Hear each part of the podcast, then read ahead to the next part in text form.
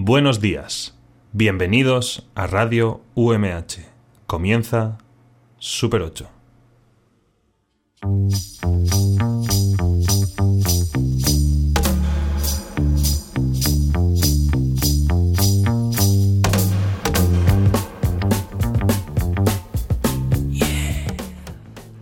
Bueno, bueno, bueno, buenos días a todos y a todas. Esto es un programa más de Super 8. Y bueno, en la mesa hoy contamos, como siempre, con Iván Agulló. Buenos días. Como siempre, además de verdad, porque soy el único que no ha faltado ni un día. Madre mía, tiene el rencor de No, no, no. estar presentando. Lo tienes es que es ahí verdad. a, a full. Yo empecé Super 8 y lo voy a acabar, chavala. Sí, De verdad, te lo digo. que sí, que sí. Que por cierto, no echo de menos Ángel, te lo digo. Estoy bastante mejor sin él, la verdad. Ya empezamos con las Cuando vuelva, cuando vuelva... Cuando vuelva me voy yo. Cuando vuelva se acaba Super 8, chaval. Bueno, Raquel Mínguez, buenos días, ¿qué Muy tal? buenas. Aquí estamos. Con Un el- día más. Hoy tienes ganas de programa. Hoy sí, hoy me gusta el tema. Bueno, John del Rey, Buenos días, guapos y guapas. echaba de menos ya el guapo. sí, Que guapo. llevamos un par de semanas. Bueno, hemos tenido un parón de una semana. Es que nos cogimos puente ya, Nos cogemos el dijimos. puente, nos hemos tomado unas mini vacaciones y volvemos. Bueno, bueno, a... Sí, es que el otro día se me olvidó presentarme, pero voy a presentar antes a Luis, Me parece estupendo. nuestro técnico. Buenos días. Luis, que es el dios del programa. Hola, buenos días. Buenos días, Luis. Y bueno, yo, Andrea Albort, buenos días, ¿qué tal? Bien, me entrevista a mí misma, guay. Bueno, y esto es eh, Super 8 y vamos allá con la sección de noticias. Ok, vamos a escuchar una cosa. Hemos perdido. Todos. Hemos perdido amigos, también familia. Y una parte de nosotros. Esta es la lucha de nuestra vida. Saldrá bien, Steve. Sí, lo sé. Porque no sé qué voy a hacer si no.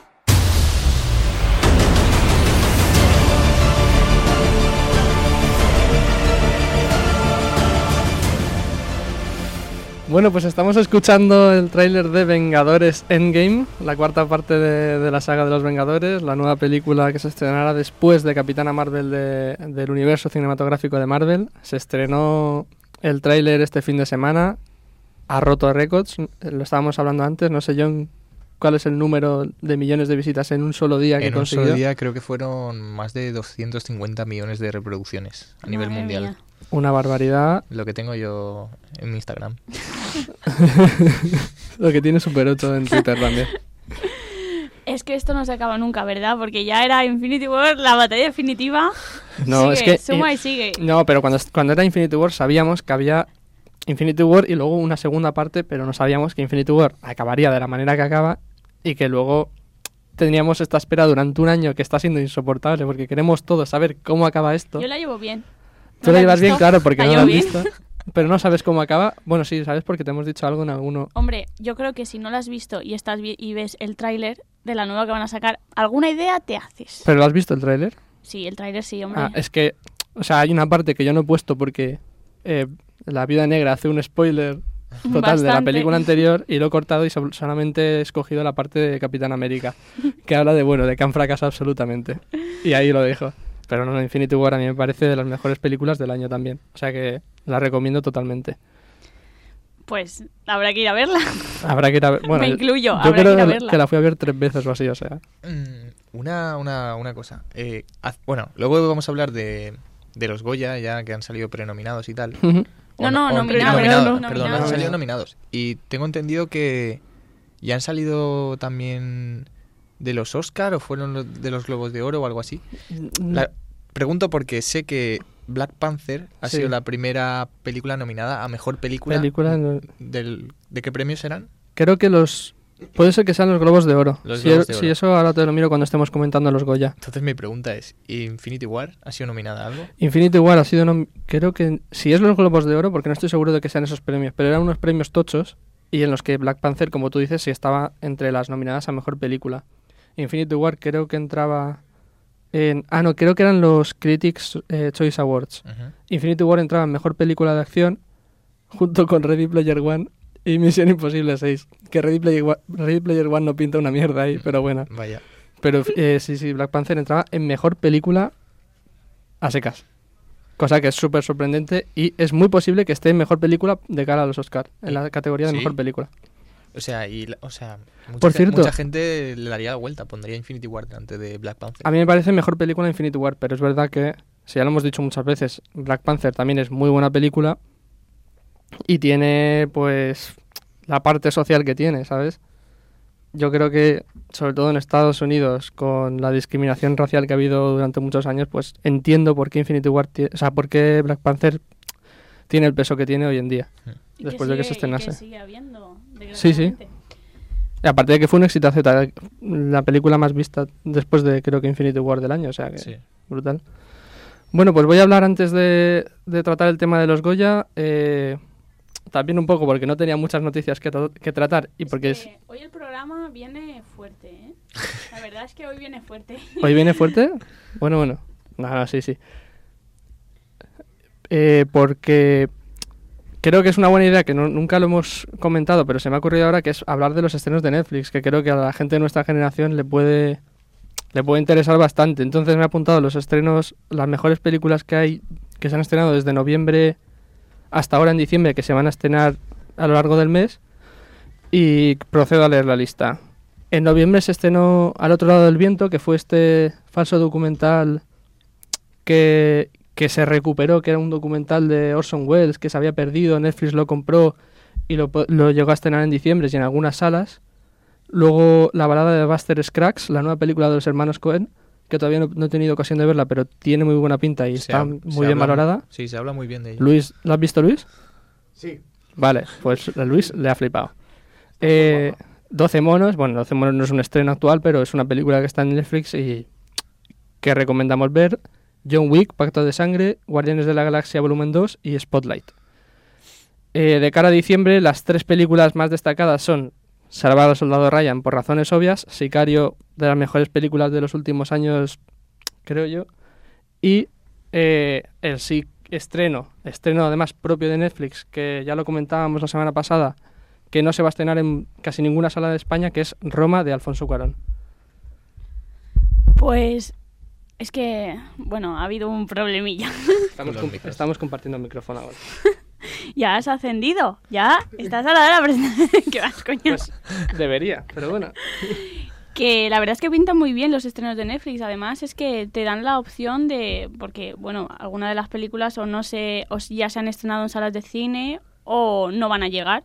Por ejemplo, Roma va a llegar a muy pocas salas de cine. Ah, El ámbito que nosotros nos movemos aquí, para Claro. poder ver a una sala de cine va a ser complicado y que te lo plantee que la puedas ver.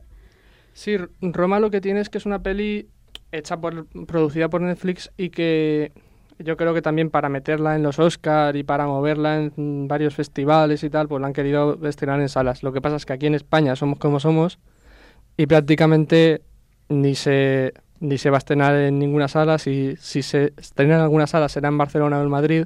Además he leído hace poco que, que no van a dar datos las propias salas, no sé por qué movida con, con Netflix, o sea que es un desastre. Pero bueno, lo bueno es que estará en Netflix, en la propia plataforma y la podremos ver. Y además, todos los premios, los premios que hablábamos antes en y con el tema de Black Panther, Roma también están entre las nominadas a Mejor Película, a Mejor Dirección, a Mejor Guión. O sea que tiene muy buena pinta y es de las mejores del año y también apunta mucho para los Oscar. Bueno, pues hablando de nominaciones, hoy han salido los nominados a los Goya 2019 y aquí nuestro mini experto Iván nos va a hacer, nos va a anunciar en primicia cuáles son los nominados.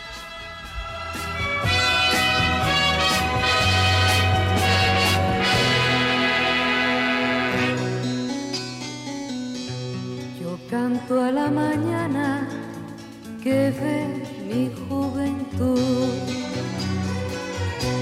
y al sol que día Bueno, pues ya tengo, ya tengo las nominaciones. Estoy en, el, en la cuenta de Twitter de la Squid, que es un programa de, de cine de la SER, programa hermano. Aspiramos a, a ese nivel. Y Ojalá nada, una colaboración desde aquí, desde Sí. Super 8. con las chicas de la Squid, que son unas máquinas. Eh, pues nada, vamos a comentar si quieres las nominaciones principales. ¿Por, por dónde quieres empezar? Pues mejor película, ¿no? El plato fuerte. ¿Empezamos por el plato fuerte? Empezamos. Vale. Por cierto, antes te lo he dicho, que ya las había visto, y tú me has dicho que te las diga ahora mientras grabábamos. Sí, o sea, yo he de decir que yo no sé ninguna. O sea, vengo a ciegas para, para saberla tal cual en directo. Que se acaban de salir. Acaban de salir. ¿Qué esperas tú de mejor película? A ver, yo de mejor película eh, espero El fotógrafo de Mauthausen. Todos lo saben. Campeones supongo que también estará. Y no sé si estará Super López o no, no lo sé. Pues a ver, has acertado dos. Mejor película campeones, Carmen y Lola, El Reino, Entre dos aguas y todos lo saben. Buah. Pues la verdad es que me gustan mucho los que han nominado para los para los Goya a mejor película porque por ejemplo Carmen y Lola y Entre dos aguas son dos películas que aparentemente no no se les ha dado tanto bombo como por ejemplo al Reino, bueno, al Reino regulín, pero por ejemplo a Campeones y a todos lo saben sí que se le ha dado muchísima publicidad. Pero Carmen y Lola y Entre dos aguas y además eh, me parecen mm, películas como muy atrevidas y muy experimentales que pintan muy bien, pintan muy bien. Y bueno, ya en, la categoría de dirección se repiten. Los directores de las películas de mejor película son Fesser Sorogoyen, Isaki Lacuesta y eh, Asghar Farhadi. Farhadi, que recordemos, es un director iraní que dirigió, todos lo saben, de forma bastante aceptable. O sea, cuela como película absolutamente española, aunque esté dirigida por, por un iraní. Me sorprende que se ha caído de la lista ¿Quién te cantará? Que se, espe- se especulaba mucho también Sí. que iba a estar ahí en el top. Sí, yo también pensaba que, de hecho, o en dirección o en guion. Bueno, en guion todavía no lo, no lo he podido leer. En guion original a lo mejor está Carlos Bermud. Pero bueno, vamos a seguir. Eh, dirección novel, Andrea eh, Jaurrieta por Ana de Día, Arancha por Carmen y Lola, eh, los hermanos Alenda por Sin Fin y Celia Rico por Viaje al cuarto de una madre.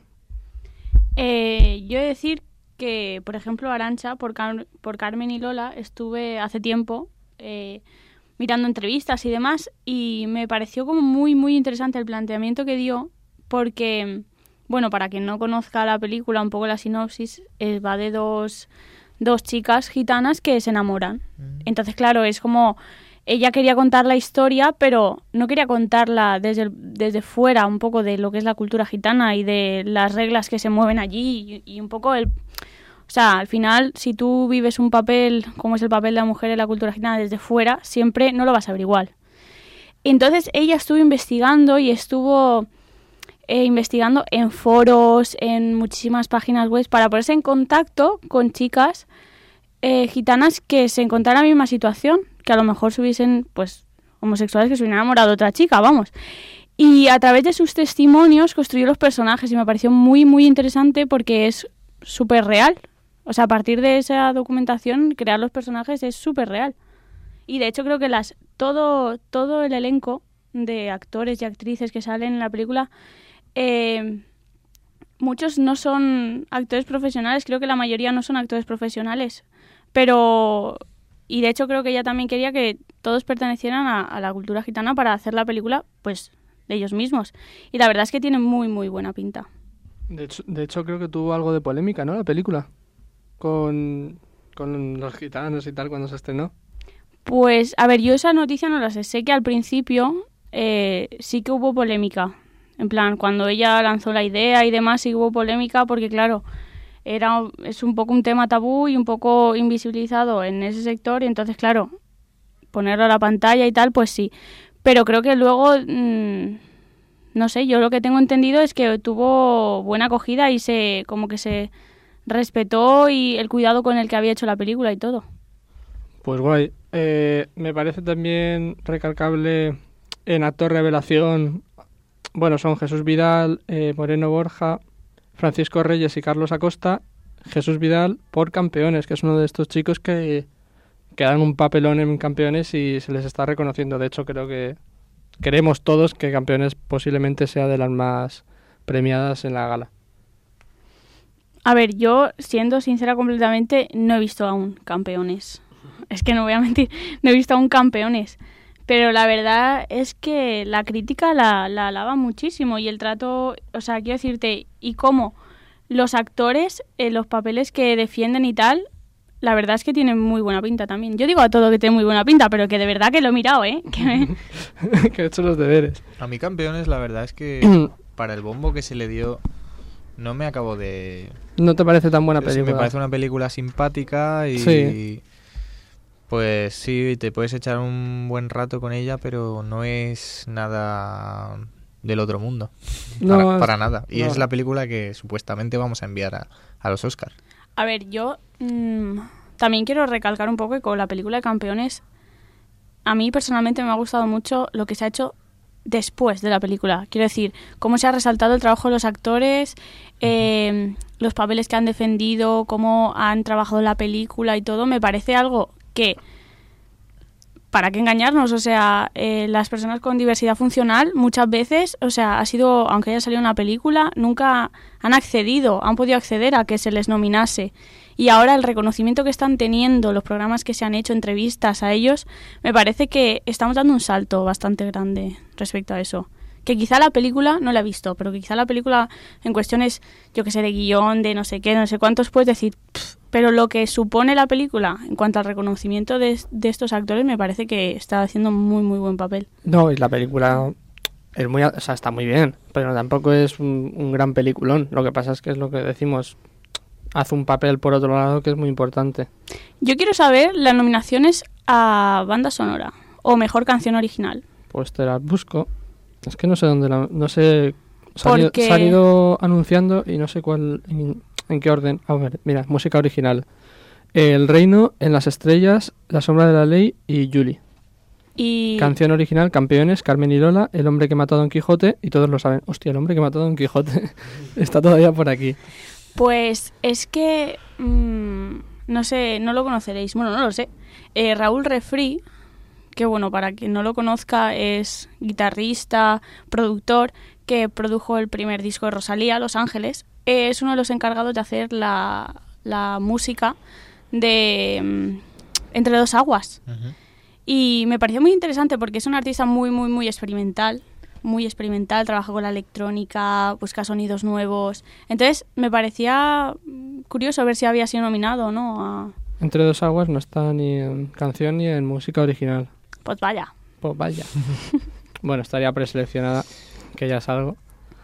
Eh, bueno, voy a decir las de guion, que también son interesantes porque guion original, campeones, Carmen y Lola, El Reino y todos lo saben.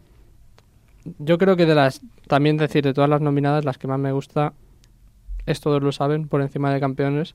De todos modos, todavía tampoco he visto El Reino y hablan muy bien de ella, o sea que ya veremos. Eh, y guion adaptado, Jefe, La noche de 12 años, Super López y Yuri. Super López. Pues fíjate, eh, una de las, creo que es la encargada o la, la jefa de efectos especiales de Super López, está nominada a los Gaudí por los efectos especiales de Super López. No Pues- sé. Y además es, creo que es la misma o el mismo equipo encargado de hacer los efectos especiales de El monstruo viene a verme, de un monstruo viene a verme, que se estrenó. Pues viendo el tráiler de Super López, los, los efectos pintaban espantosos. la verdad. Ah, pero a ver, ¿habéis visto la película? No, Super la, que- la quería ver. Pues aquí criticando sin ver la No, película. yo estoy, yo estoy... A mí me alegra que esté... apoyando el tráiler. Claro, estoy criticando el tráiler, pero a mí me alegra que esté Super López como, como mejor guion adaptado porque sus guionistas me gustan mucho, que son eh, Diego San José y Borja Coveaga. Pues yo había oído que... Bueno, he leído que las críticas no, no acompañan, ¿eh? Yo creo que, el- que lo que ha tenido es que no ha sido una fiel adaptación, que también es curioso porque está en mejor guion adaptado, a- al contenido original que es el cómic de, de toda la vida de Super López. Pero bueno, no sé. A ver, yo también creo que España no tiene una cultura de, Entonces podemos de decir superhéroe que... así. mm, Pero es que lo que mola es eso, la peli se, se alimenta de eso, de decir, un superhéroe en España... De hecho, hace poco oía una entrevista a los propios guionistas que decían que en España un superhéroe, por la propia med- mediocridad española, ocultaría sus poderes para no llamar la atención. O sea, es una cosa...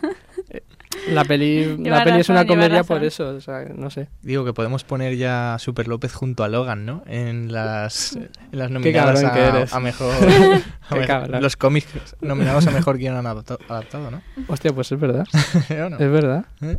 Hostia, a lo mejor... A lo mejor sí que está en mejor película, no, pero Black Panther sí que estará igual a mejor guion adaptado. Ujú. Buah. Bueno, eh, ¿alguna nominación más? No sé, ¿queréis saber las, eh, las actorales? Vale.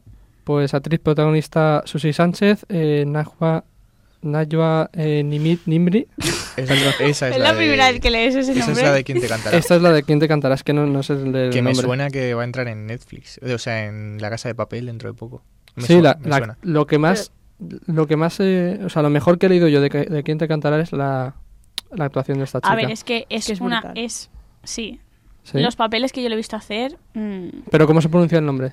Eh, Nashwa Ramin... Igual no sé, no lo sé. Yo tampoco, yo tampoco lo leído, qué cabrón. Joder. Ese Luis ahí. Pues nada, Penélope Cruz, porque Penélope Cruz tiene que estar en todo siempre.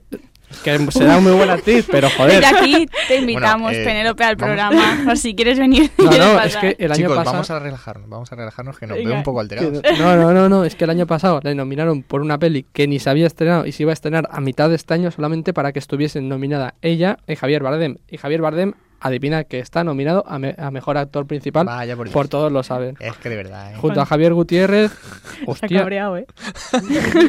Javier Gutiérrez, Antonio Natori, Javier Bard- Bardem y José Coronado. Bueno, actor protagonista. Tú, vaya- buena competición, vaya ¿eh? Sí, grupo, a ver, en todos lo saben. La verdad es que lo hace bastante bien. No, no, sí, y lo hace muy bien. Pero- también. No, no, los dos lo hacen muy bien. Pero, a ver, yo joder, decir que todos lo saben a mí. Qué salí, Qué salí del cine y no sabía si me había gustado o no me había gustado. O sea, salí mm, bastante descolocada. Porque. Tú no lo sabías, ¿no? Después de- No, todos lo saben y yo tampoco. yo no lo sé. Yo no lo sé. Pero es verdad que, tú, que lo que dices tú también lo comentaba nuestro, pa- nuestro padrino Antonio Sempere, que tampoco estaba muy convencido. O sea, claro, es que no, no. O sea, es como que no es mala, no es mala, para nada, no. claro. Pero no, No te acabo de encantar. no sé si es que no me acabo de llegar, no lo sé. Pero la verdad, a ver, no está mal, está bastante bien. Tampoco vamos aquí nosotros. Pero no sé, me dejó con esa sensación. a mí sí me gustó bastante. Yo la aproveché una tarde, fui sola a verla y la verdad es que eché un buen rato en el cine. O sea que yo me alegro. Bueno, ya eh, comentar nada más que...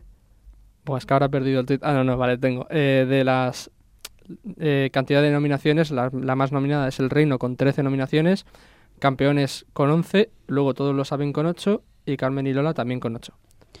Me alegra mucho que esté Carmen y Lola. Por lo que he dicho, porque es que me parece que es una película que no se le ha dado para nada de bombo. Vamos, no, es que no. creo que salió en las noticias De como hecho, que se iba a hacer y aún- Lo- el más bombo que ha tenido es la polémica esta que decíamos y lo que- la repercusión, pero la propia película en sí no tanto. Me O sea, parece muy bien. Bueno, y también tenemos que decir que no mencionamos todas las nominaciones técnicas y demás que hay porque obviamente nos tiraremos todo el programa comentándolas. Y porque las va a ganar Super López, o sea, tampoco.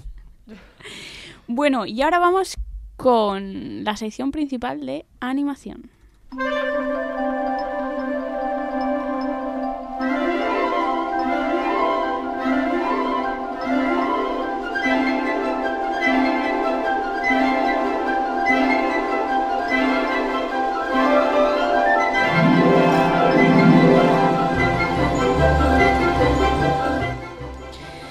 Bueno, hoy hemos traído animación porque en los últimos programas hemos ido hablando de bueno, de las nuevas películas que va a sacar Disney, como Dumbo y demás, y nos hemos puesto no- nostálgicos, porque claro, aquí yo creo que todos ha crecido con con vamos, con Buscando a Nemo, con Bambi, con El Rey León, con Dumbo. Entonces, hemos hecho un repaso de, de películas de animación que la verdad que si no habéis visto, porque nosotros de aquí algunas no hemos visto, la mayoría sí. Extrañ- Yo me he extrañado porque me he encanta visto... esta canción. A John se le cae la baba. Es magia, tío. Buah. Se va a poner a llorar. Creo que es de eh. Michael Giacchino, ¿no? Sí, Michael Giacchino. Buah. Qué preciosidad, tío. Vaya máquina. Bueno, y hemos traído eh, películas que, bueno, supongo que para los que no hayáis visto, como por ejemplo, supongo que, bueno, Estu- Estudio Ghibli eh, es más o menos conocido, o sea, por ejemplo, películas como Mi vecino Totoro, El viaje de Chihiro, La princesa Mononoke, El castillo ambulante, Ponyo en el acantilado, que yo no sabía que era, De estudio suya. Ghibli. la Mm. tumba de las luciérnagas. Eh, es una animación quizás no para que la llegues a entender completamente y la llegues a apreciar la cantidad de, de, de, val- o sea, de trabajo que hay detrás y de mensajes que lleva sobre todo. Ujú. Es una animación un poco para gente más mayor, o sea, no para niños de 6-7 años. Es que ta- Pero también es me- otra cultura. Claro. Entonces igual por eso cuesta más a veces entenderla. Aunque sí que hablan de temas más adultos. Pero es que Es muy interesante. Sí, o sea, es una cultura, es lo que tú estás diciendo, es una cultura totalmente distinta. Yo creo que está, eh, lo que son los estudios Ghibli, en- desde mi opinión, creo que están entre el paso de la animación occidental que tenemos nosotros y luego la animación oriental como manga eh, y como anime y todo esto. Bueno, son, son animes todas las películas del estudio Ghibli, pero tiene a lo mejor Sí, están más, mm, un aire más una occidental. narrativa un poco, vale. Sí. Entonces, pero son, o sea, tienen mm, una carga tan profunda a nivel moral, a nivel de, a nivel de valores, a nivel de, de los propios dibujos, o sea, lo, lo trabajado que está cada dibujo y cada personaje y el universo que te crea con cada película, porque, por ejemplo, el de la princesa Mononoke, los personajes que te hace en el bosque, el viaje de Chihiro, todos la cantidad de dioses que crea y la originalidad, ¿no? De que no hay un personaje igual. A no ser que pertenezca a la misma, no, no va a haber nada igual. Y un poco el carácter que le da a cada personaje, a los que supuestamente son malos, que también los dota un poco de, eres malo, pero tienes ahí un fondo bueno, ¿sabes? Mm. O sea, que no eres malo, malo del todo. Y, y eso, y es como que para mí no son personajes más planos o más... es que yo nada está. Qué maravilla. Bueno, pues eso, que vayáis a ver películas de, de De estudio estudio Ghibli porque la verdad que merecen mucho la pena. Bueno, luego tenemos a yo creo que lo más, lo que todo el mundo habrá visto y con lo que hemos crecido, que son Walt Disney y Pixar. Bueno, Walt Disney y Pixar. Con películas como por ejemplo Pixar, que tiene... Que yo creo que Pixar, corregidme si me equivoco, eh, Walt Disney en los años, supongo que 50, 60, 70, 80, fue la parte fuerte, pero que ahora mismo es Pixar. Lo mejor es Pixar. Sí. Bueno, que pero es que hay una... Disney Pixar. Porque Sí, es Disney Pixar, pero hay una diferencia de estudios. Es decir, aun Pixar estando dentro de Disney, Disney, por ejemplo, hace películas Claro. de animación y de animación 3D sin contar con Pixar. Sí. Por ejemplo, ahora mismo se acaba de estrenar Romper Ralph, eh, Ralph rompe internet. Ralph rompe internet. Sí. que es una película de Walt Disney Studios Animation, lo que sea, Hmm. pero no es Disney Pixar. No, no, ya, ya, ya. Pero Pixar marca la diferencia, ¿eh? Hombre, es que, mira, os voy a leer los títulos de las películas de Pixar que han salido en los últimos 10, 15 años. Coco, toda la saga de Cars, Toy Story, Los Increíbles, Monstruos S.A., Del Revés, Nemo, Ratatouille y así me puedo extender. Up, Wally, ¿no? Y en cambio, por ejemplo, yo, o sea, yo creo que, bueno, la mayoría, lo que recordamos de Disney, Hmm. así que digas de, madre mía, menudo peliculón, son las que sacaron los 80, 70, Bambi, Dumbo, eh, Pinocho, sí. sí, todas estas. Además es que a la hora de, de la animación en sí, del dibujo, cambia bastante. Cambia, por ejemplo, las películas de 70, 80, el trazo está mucho más marcado. Ahora es casi que no existe. O sea, que Mm. es directamente los colores. Yo creo que hay una diferencia muy notable que es que Disney lo que hace Disney Disney a secas lo que ha hecho durante toda su historia con su animación antes de meterse en el 3D y luego con el 3D un poco también es adaptar cuentos clásicos, darle sus toques y, y de hecho cuando cuando quiere meterse en animación te- 3D sin contar con Pixar saca Frozen que es otra vez un cuento adaptado y montado de manera diferente pero que sigue siendo un cuento súper clásico alemán del siglo XIX o de principios del siglo XX. Y Pixar, la, la filosofía que creo que tienen es una idea que dicen, hostia, sería muy guapo si hiciésemos esto. Sería muy guapo si dentro de la cabeza de cada persona hubiesen emociones que tuviesen su propia personalidad y no sé qué. Sí, que no se basan O- como en una historia ya. Claro, tienen una premisa y la explotan de una manera muy simple, pero muy, pero muy lograda. Por ejemplo, sería muy guapo que los juguetes tuviesen vida propia y hablasen y cuando no están los niños tuviesen sus movidas. Y ahí sacan películas. Y no sé, para mí es la, la gran diferencia. Por eso Pixar Incluso hoy en día puedes distinguir perfectamente una película Sí, 3D de Disney de una película de Pixar. Es que yo creo que Pixar va explota un mon- o sea, mucho más lo que son los valores y ética, de- de- o sea, al contar sus, sus historias. Hmm. Es como que consiguen emocionarte muchísimo más que el resto de películas. Pero, por ejemplo, eh, para mí una película que parece muy de Pixar, pero que no lo llega a ser, que es eh, Zootopia, No la he visto. pues es una película que, que yo creo que parte de este concepto de hacer películas de Pixar y que es de Disney, eh, que de hecho mucha gente a día de hoy se pensará que es una película de Pixar porque tiene el logo de Disney, pero no lo es. Yo creo que la diferencia es que Pixar, eh, cogiendo el concepto de una sociedad de animales, haría algo mucho más moral y mucho más ético. Y, simplemente, y lo que hace Disney es coger este concepto y hacer... Sí que tiene mucho trasfondo esa película, pero hacer una, una historia policial, inventarse su guion, su trama y sus movidas. Y ahí es, yo creo que ahí está la diferencia. Hombre. Pixar en la simplicidad busca algo mucho más profundo.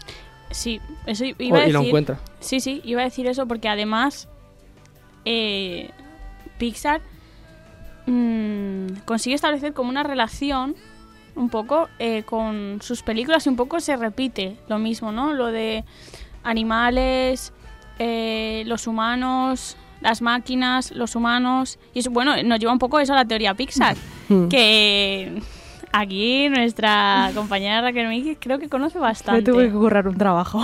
¿Nos puedes explicar así por encima de la teoría Pixar? Para quien no lo conozca, por encima. Un Pues, resumen. Madre, pues un resumen no puedo. O sea, es una teoría que es que se supone que dice que todas las teorías de Pixar están conectadas.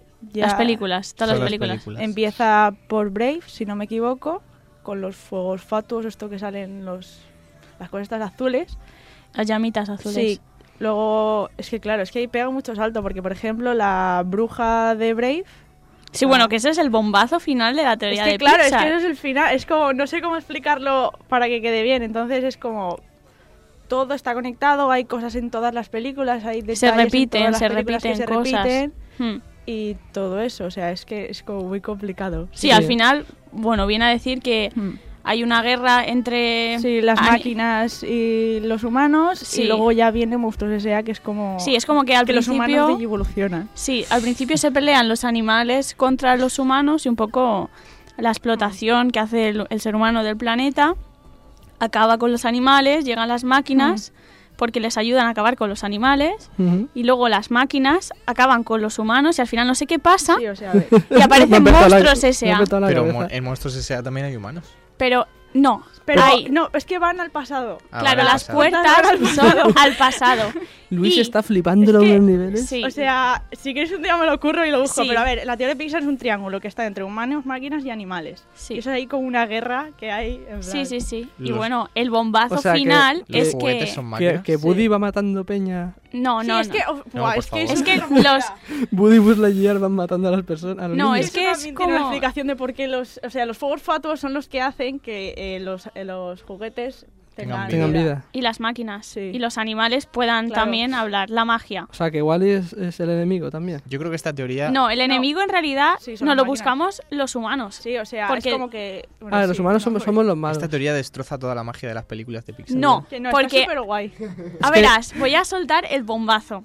Bueno, vale. Vale, y luego tenemos un programa que nos explayamos y lo explicamos bien Va, para que todo el mundo va. lo entienda. El bombazo Me es traigo el trabajo, Sí. chaval, aquí. que la niña de Monstruos S.A., Boo, en realidad es la John bruja Connor. de, Drake, de Brave, perdón, que lo que está intentando echar de menos a Boo y lo que intenta durante toda su vida es llegar a ese futuro todo el rato y Que desarrollando esta investigación llega a la magia y a los fuegos fatuos. ¿Y Coco qué? ¿Eh? Coco ah, es, Esta aún no se ha incluido. No, porque no se Ah, puede. Porque rompe Porque toda la rompe teoría teoría. falsa de Pixar. Porque- no, a ver, todo empezó, es un, es un TFG de un Hostia, chaval que... pero es, eh, es verdad que... ¿Es un Sí. TFG esto? Sí, es un- una tesis de un chaval que es- se le fue la olla. No, pero es verdad que es verdad que si ves, yo sí que he, vis- he visto vídeos en YouTube de esto y Hmm. A ver, claro que hay Tiene su referencias. Hay un montón sentido, de tiene, o sea, tiene su sentido. Yo me la creo. Aunque dicen que no, pero yo me la Un creo. día la vas a explicar Un aquí. día te la explico, con pero- pelos y señales a nuestros radio oyentes. Pero yo lo que sacaría de esto es que la mayoría de películas de Pixar pone a los humanos en segundo plano.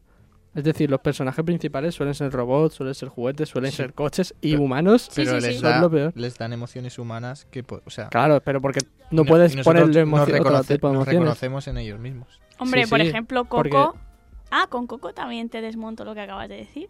Porque Coco, el protagonista. Coco es de las, de las pocas, Brave también, pero es de las pocas películas en la que esto eh, no se cumple, o sea, en la que esto no se cumple, claro. Eh, Bueno, pero también son. Sí que han metido Coco en la teoría de Pixar. Bueno, a ver, revelánoslo. ¿Qué pasa? Buah, espérate, tengo que investigar más, pero sí.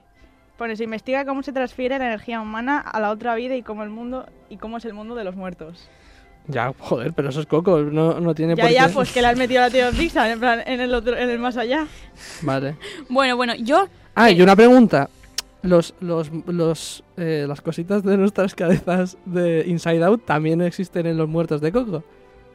O sea, es que aquí puedes montarte la paranoia como te dé la gana. Iván, por favor, es que... recoge tus cuchillos y márchate. No, no, no, no, no. Pero Bueno, y yo lo que quería destacar, porque mm, me he dado cuenta de que las temporadas que tenemos siempre hemos estado hablando de largos, nunca hemos hablado de cortos. Y Pixar, y Disney Pixar, y Disney, y como se diga, eh, tiene cortos muy interesantes que os voy a decir ahora, dos, para que si los queréis buscar. Parcialmente nublado, que es un corto súper bonito, o sea, súper, súper bonito. Y luego, Jerry's Game. Está muy chulo. O sea, es que lo acabo de ver y me acuerdo y me hace gracia, ¿vale? Pero está muy guay, está muy guay. Y bueno, y siguiendo un poco con lo que estábamos diciendo, pasamos a DreamWorks. Que Oh. por- encontramos eh, Shrek. Shrek. Shrek, Shrek, Shrek. Shrek es una peli que tiene muchísima chicha. Es Rec ha sido el bomb yo creo que es, Es el bombazo de la historia de DreamWorks, ¿no? En Bueno, plan, tiene- a partir de Rec, pues Es que Rec es han podido hacer una idea- sí, Brutal. coger Luego todos los cuentos Spirit. y El corcel indomable. Yo lloré Buah. con esa película y con la banda sonora Yo de la esa tengo peli. que ver una vez al mes, o sea... Una vez al mes. Es que es como... La amo, es como...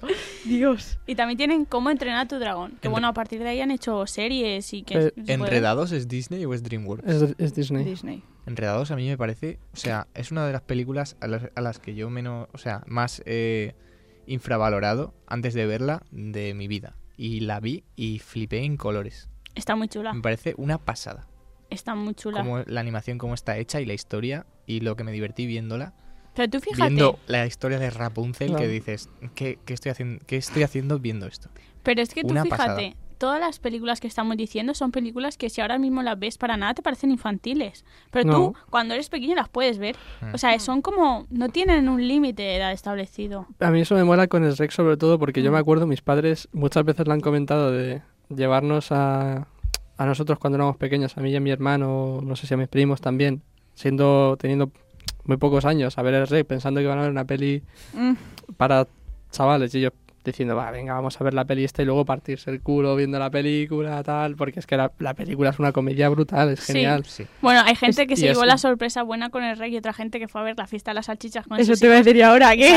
Sí, pero la fiesta, la fiesta de las salchichas es una comedia muy adulta. El Rec es una comedia para El todo el es mundo genial, y, es te, y te partes viéndola. Luego Sí. ya las secuelas de Rec a lo mejor van bajando un poco, pero también están muy bien. Yo me lo Hombre, es que tiene Pues papelones. veremos tiene el, papelones. veremos el reboot de Shrek. Ay, sí, ya A ver si baja o no baja. Madre mía. Buah.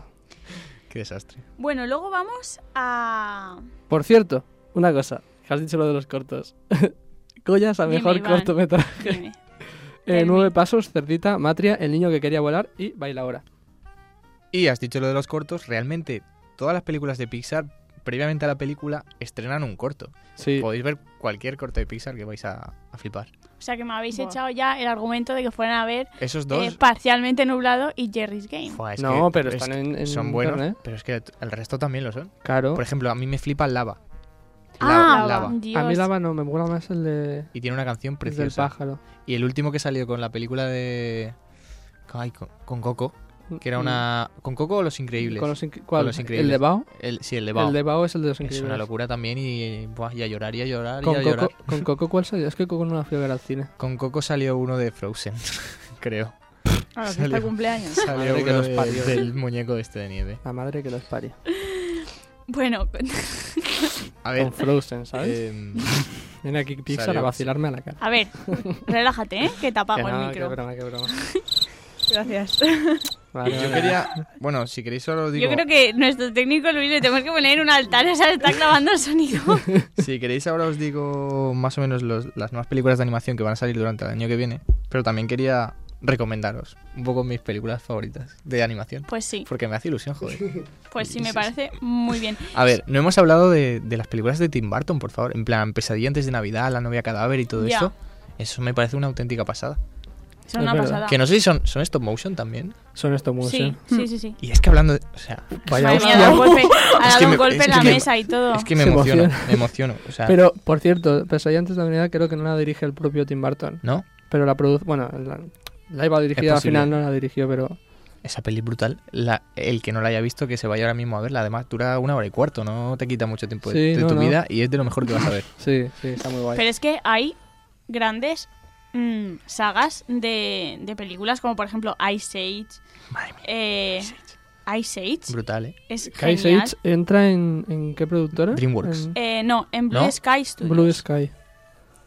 No entra en DreamWorks. No es DreamWorks, Ice No. Age. No, Madre mía. se te está cayendo ahora la vida. Los esquemas. Luego rompen. tenemos también a Hannah ba Hostia. Barbera. Qué Barbera, Hanna Barbera. perdón, Madre Hanna mía, Barbera, que pensaba- tiene el oso yogi, Scooby-Doo, los Picapiedra.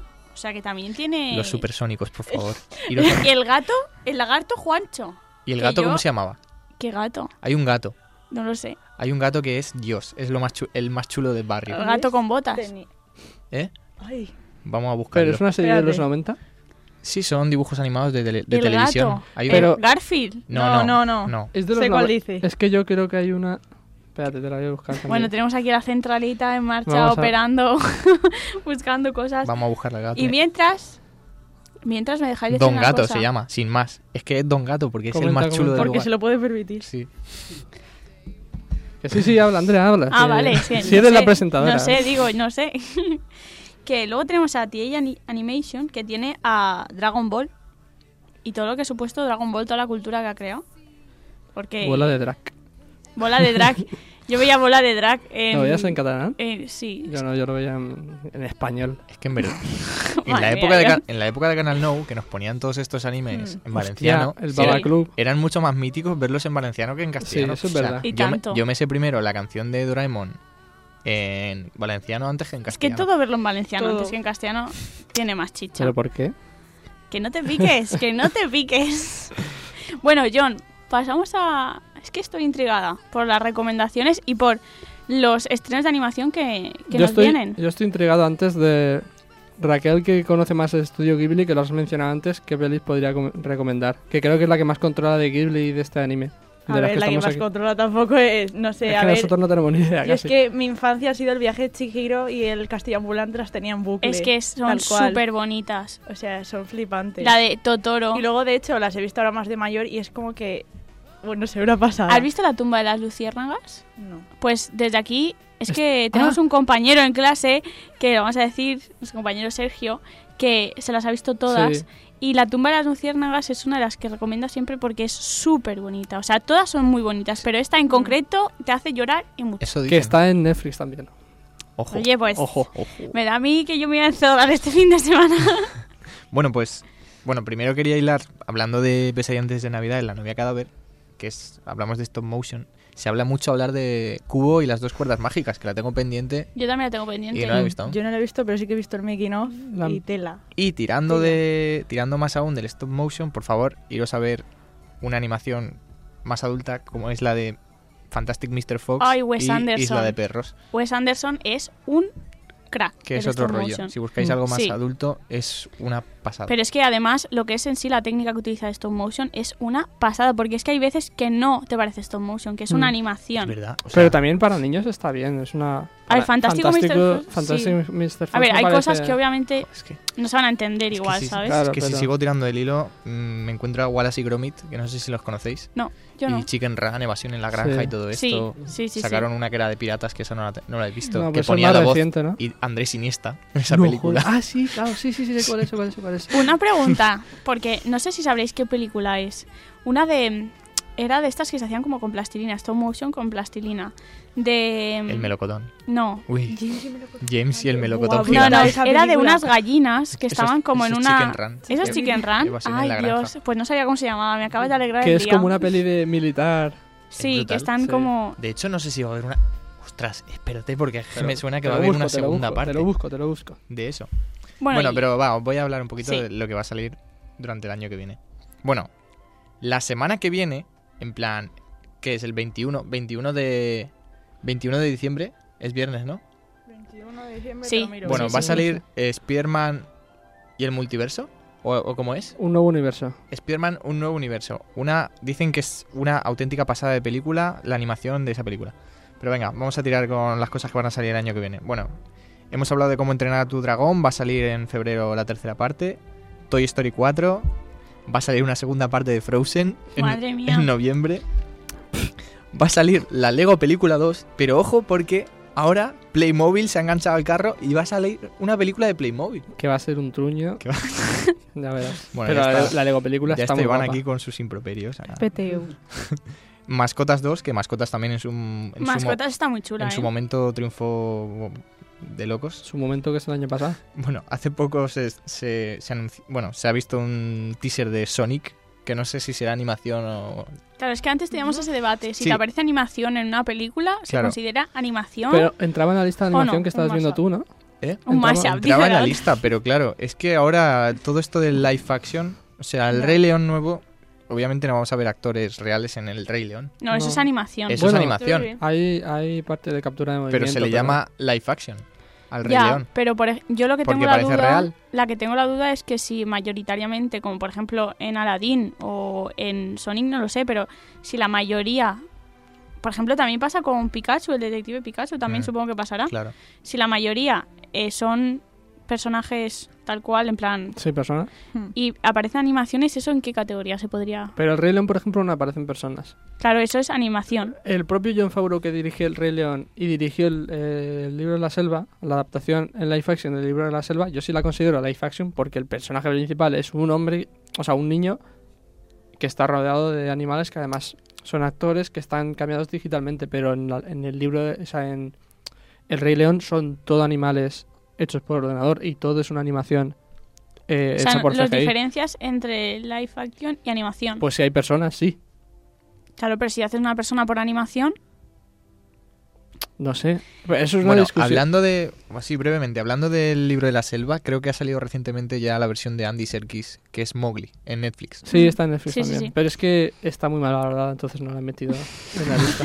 Bueno, bueno, bueno. Llegamos a anunciar un momento que a Iván le va a gustar Uy, mucho. Porque llega con una nueva sección aquí que no tiene nombre aún. Me acabo de inventar uno. Dale. A verás. Viene Truño Cine.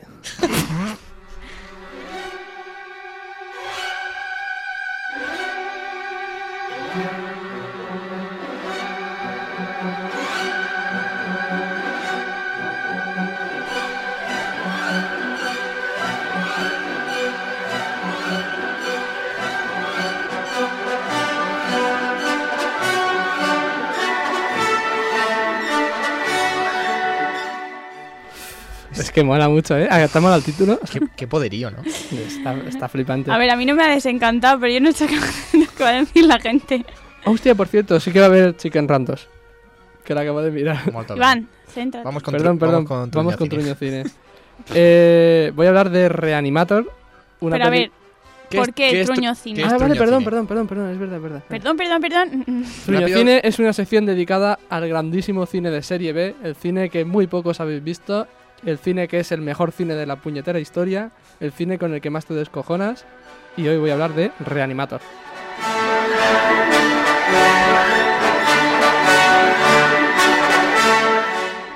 Es que voy a, me voy a flipar mucho, o sea, lo siento.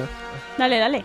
Bueno, pues Reanimator es una película de 1985 de serie B, como ya he comentado. Está basada en, en una historia, un relato corto de H.P. Lovecraft, que no sé si lo conocéis, es un autor eh, de terror cósmico que se hizo muy famoso de finales del siglo XIX, principios del XX, que de hecho después de fallecer es cuando sus obras cobraron mucha fama y ahora hoy en día hay muchos juegos de rol, muchas películas, muchos videojuegos que se basan en su obra. Y una de estas obras es Reanimator. Reanimator cuenta la historia de Herbert West, que es... Voy a leer el- una frase de Wikipedia y luego comento la película. Herbert West es un excéntrico est- estudiante de medicina expulsado de la universidad en Suiza debido a sus cuestionables experimentos. Es así como es trasladado a la Universidad de Miskatonic en Arkham, Massachusetts, donde nuevamente continúa con sus experimentos, con ayuda de su, con- de su compañero de casa, Dan Kane. A ver, Herbert West es un cabrón. Herbert West es la peor persona de la historia. eh, y lo que mola de esta película es como los cineastas, los que han hecho la peli, no lo tienen en cuenta. Es decir, no tienen en cuenta que este tío tendría que ser el puñetero villano y es el protagonista. Y es un tío lo más tóxico, lo más mala persona, lo más manipulador que hay. Es un tío que sus experimentos consisten en... O sea, él, él está loco, él piensa que la muerte es una enfermedad y está haciendo experimentos con personas para que... Bueno, con seres vivos para curar la muerte. Entonces, eh, eh, ha desarrollado un suero que, por cierto, en la peli es verde y brilla, que lo lleva en una jeringuilla gigante y se lo inyecta, o sea, se lo inyecta a un muerto y de repente reanima, pero reanima mal, porque las personas cuando se mueren se tienen que morir. Y entonces reanima un, un zombie medio loco que además, por, por el guion, por lo que sea, está súper chetado, es súper fuerte, te revienta la cabeza como quiere y encima te partes el culo. Me tiene buena pinta. Buah, me la voy a ver ya. Te lo juro. bien. El, el Dan Kine, que es el, el que en Wikipedia menciona como su compañero de piso, es el que tendría que ser el bueno de la película, que bueno, también es un poco medio protagonista también. Que es cuando expulsan a, a- a West del, de, De de Suiza, Suiza, y se tiene que ir a más... Por cierto, Arkham, esta ciudad es una ciudad ficticia de, del escritor Lovecraft, que muchas his- sus historias se desarrollan en la ciudad de Arkham. Eh, cuando lo expulsan y lo llevan a Arkham, lo conoce porque él es un médico en el, hospital donde está él y le dice que no tiene casa y que si se puede y el otro para, para tener un poco más de dinero le dice pues vente a mi piso a mi casa y compa- compartimos piso. Y a los dos días el Herbert West le mata al perro se lo lleva al sótano y le hace una reanimación al perro. O sea es que es una es una cosa y el Duncan que es pobrecito buen chaval eh, como que lo acepta, empieza a meterse en su rollo porque el Herbert West es lo peor persona que hay, le manipula como quiere, le mete en sus movidas, le hace huir de la justicia, bueno, huir de la justicia, esconder sus, sus movidas. De hecho, cuando ven que alguien le va a, a- a descubrir el experimento, le mete un guantazo, le corta la cabeza y ya tiene otro experimento para reanimar, ya tiene otro reanimator. Y va creando monstruos. Me meo. Al final, Es bricomanía, o sea. es- sí, sí, es brutal. La película tiene, o sea, son tres partes. La mejor de todas es la segunda parte, la novia de Reanimator. En la cual. Escúchame, poca broma, nos lo está pintando muy bien, ¿eh? es que está muy. eh, La novia Pero de Reanimator. Pero no nos spoilees, por favor. no- Sí. Vale, no te voy a spoilear, pero. la Mira, novia de- tienes que hacer un alegato que dure, yo qué sé, no sé, 30 segundos Buah, que es tú cuentes en lo- tu cabeza. Todo lo gracioso que se me ocurría. No, pero tú tienes que vendernos esta película para poder... Porque es que pinta muy bien. No sé, a mí ya me lo vendió. A mí ya me Reanimator, Reanimator es. No, de- de- de- ahora te lo digo en serio. Son películas súper entretenidas. O sea, hay pelis de, de serie B que están guays por lo cutres que están hechas. Esta es cutre, pero no es tan cutre. Y tiene cierto, cierta seriedad que la eleva un poco y, y te hace. Por eso le he puesto la primera en esta sección, en Truño Cine. Sí, sí, sí. Oye, Porque- pinta muy bien esta sección, poca Que no broma. sé por qué es truño, la verdad. Sí. No, yo tampoco sé por qué es Truño, porque. es que yo disfruto mucho viendo esto, porque es que está muy guay. Me Y, encanta tu coherencia, Iván. Joder, pero Truño Cine es un título. Sí, sí, sí, oye, gracioso. está bien. Joder. Eh, y bueno, ya la novia de Reanimator, la segunda parte es una obra maestra del cine. No, no, no, no es broma. No voy a decir por qué, solamente voy a decir que reflexionéis sobre Dan Kine y sobre por qué el título es La novia de Reanimator. Es una, es que es, es que es- Madre mía, es que lo que puede salir de ahí... Yo solo digo que el villano de la anterior película, el cual es un médico que muere, que lo mata el Herbert West, cuando lo mata le corta la cabeza y luego reanima solo su cabeza y luego por otro lado su cuerpo, por lo tanto va un cuerpo sin cabeza cogiendo su propia cabeza y hablando, pues en la segunda parte se implanta en las orejas alas de murciélago y vuela la cabeza con las alas del murciélago. por la casa. y Madre mía. Es, una barbaridad, es brutal. Pero escúchame, ¿es animación o algo no? Es tal cual. No, no, tal cual. Yo quiero ver cómo han hecho ¿Qué eso. ¿Qué año era? 85. Del 85, madre mía. El otro día. El otro día. Bueno, pues la verdad es que pinta muy bien la peli. Y ahora vamos a dejaros con el ¿Sabías qué? ¿Sabías que? Astro Boy, que narra las aventuras de un superrobot del futuro en medio de una difícil relación entre máquinas y humanos, supuso el nacimiento de lo que consideramos el look característico de los animes.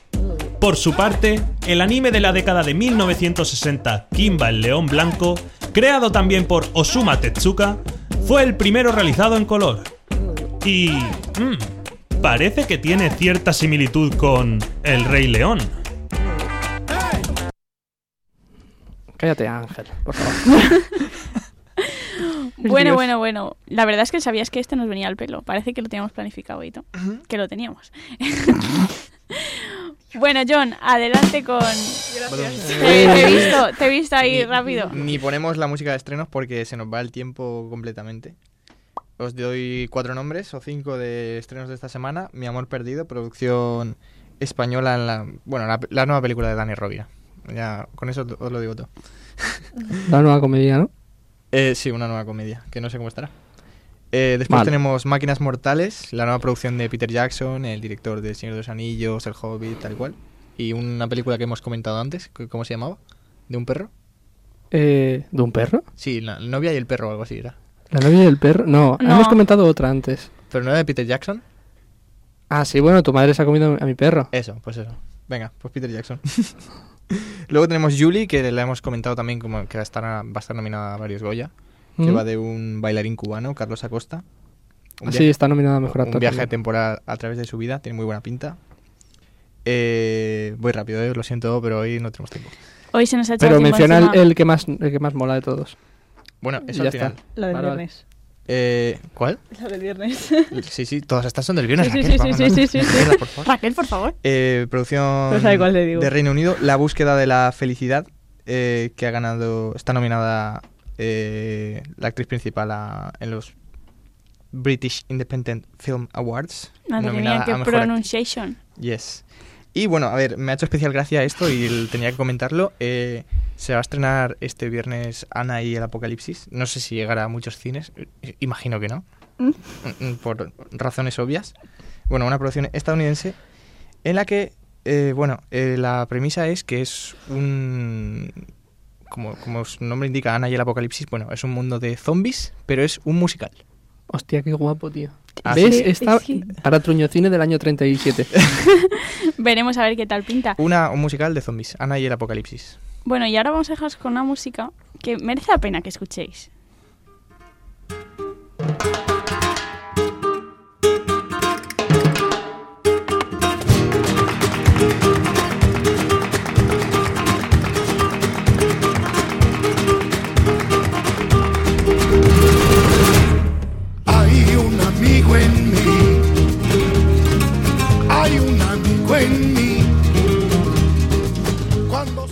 Con este pedazo de temón de Hay un amigo en mí, despedimos esta semana Super 8. Hasta la semana que viene. Adiós. Adiós. hay un amigo en mí.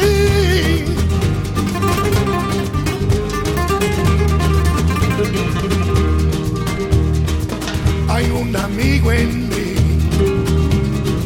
Hay un amigo en mí. Cuando salgan a volar, hay un amigo en mí.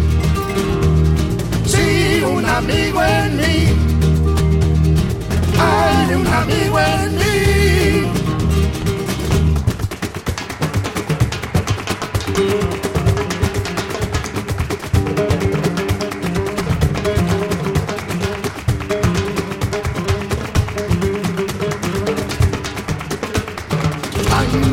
Que puede ser un poco mal listo,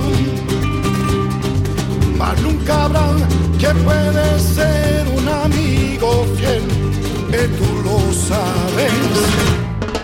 Los años pasarán lo nuestro no morirá. Lo vas a ver mejor tener un buen amigo en hay un amigo en mí, un buen amigo en mí, hay un amigo en mí.